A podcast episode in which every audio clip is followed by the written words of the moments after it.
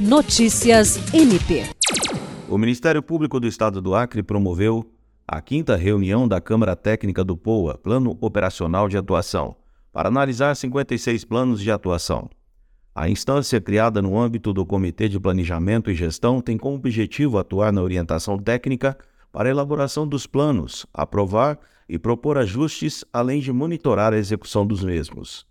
Nessa fase atual, a Câmara Técnica está finalizando os pareceres de aprovação e ajustes do POA no Sistema Integrado de Gestão Administrativa, o SIGA, para posteriormente dar início ao monitoramento da execução dos planos juntos aos órgãos responsáveis.